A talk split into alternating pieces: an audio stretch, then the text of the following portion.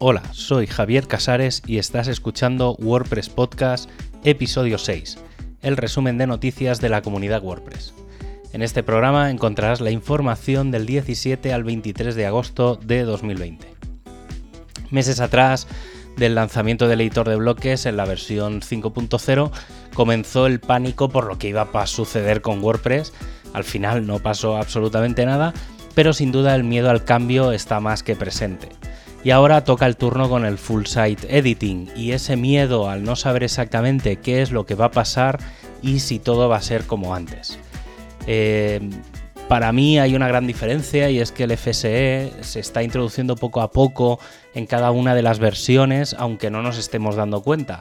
Obviamente vamos a ver grandes cambios cuando nos cambien las pantallas de widgets o de navegación, pero la idea final es que los usuarios puedan organizar la información como se hace con los editores eh, actuales visuales.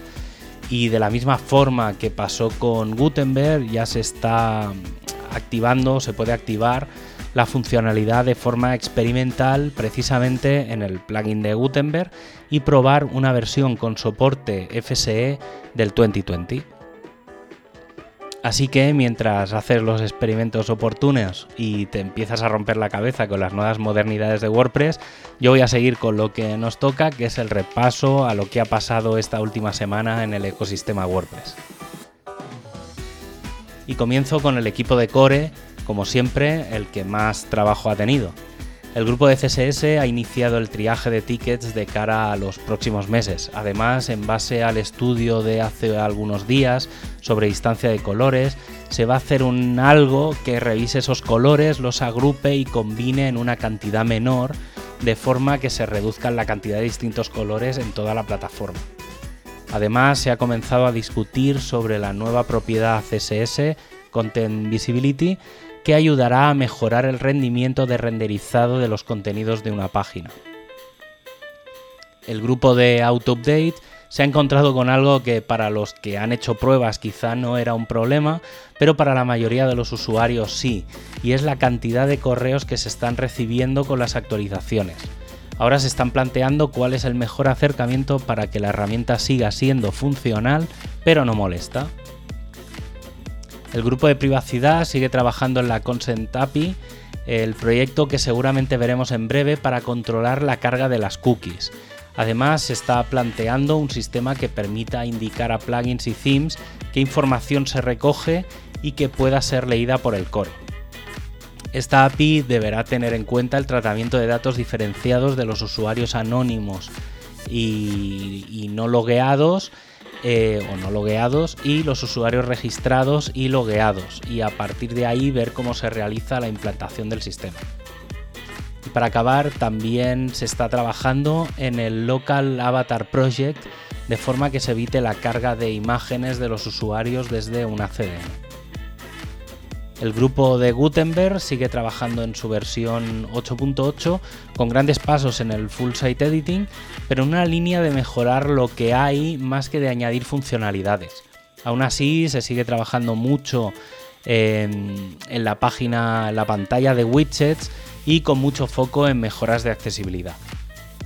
Y hay que decir que las nuevas pantallas de widgets y navegación, aunque aún les falta un poco, son un gran paso en la gestión de WordPress para su consistencia con el sistema de bloques. Y aunque el equipo de hosting se ha mantenido en silencio estos días sobre el WordPress drama relacionado con las versiones de PHP, quiero incluir en este bloque que se ha acabado haciendo una propuesta desde el equipo de Core de cómo dar soporte a las versiones de PHP, llegando hasta nueve años después de su lanzamiento. Si no falla nada, esta semana el equipo dará su opinión con respecto a esta situación que se ha generado. El equipo de diseño está trabajando en detalles de las nuevas pantallas de widgets y navigation que se pueden activar desde el plugin de Gutenberg. Y es que la base de ambos sistemas está y ahora queda decidir y ampliar algunas de las funcionalidades y mejoras visuales. El equipo de documentación está planteando la creación de pequeños vídeos en los que se muestre cómo contribuir. Y esto se une a que Google ha anunciado que dos de los proyectos WordPress se van a llevar adelante en el Google Season of Docs 2020.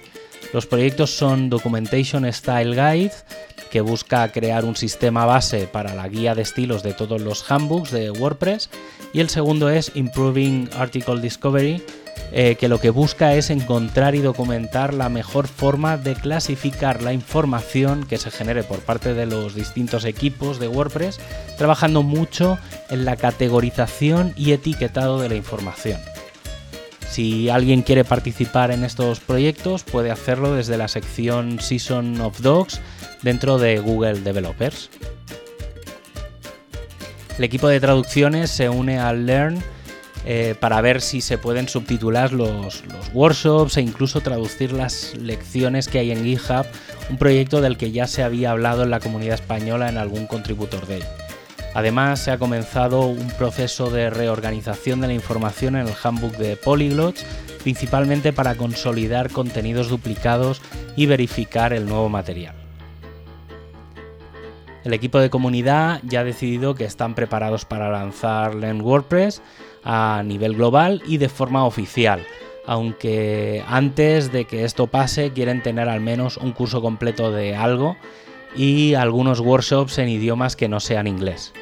Ahora que Learn ya está lanzado, el equipo de training se une al nuevo sistema para ver cómo avanzar con todo el trabajo realizado en estos últimos 7 años e incorporarlo a la nueva plataforma, ya que hay más de 100 repos en GitHub con cursos y documentación. Algo que ya se había comentado entre los organizadores de WordCamp es que finalmente los correos de las WordCamp se van a gestionar desde Google Suite, Google Suite for Nonprofits. Esto hará que se tenga acceso completo a la herramienta, por lo que ya no será necesario acceder a cuentas compartidas o a los Drive personales. Y hablando de WordCamp, se han presentado los números de 2019 en el que acabó habiendo 142 WordCamp con casi con más de 46.000 asistentes, 1.400 organizadores y casi 3.600 ponentes.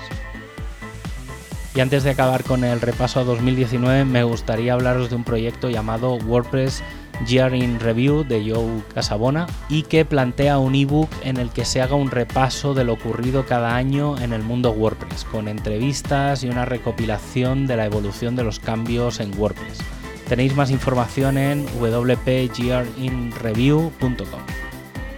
Y como despedida quiero recordarte que tienes todas las noticias y enlaces en wpnoticias.com y que puedes escuchar este programa en wppodcast.es. Un abrazo y hasta el siguiente programa.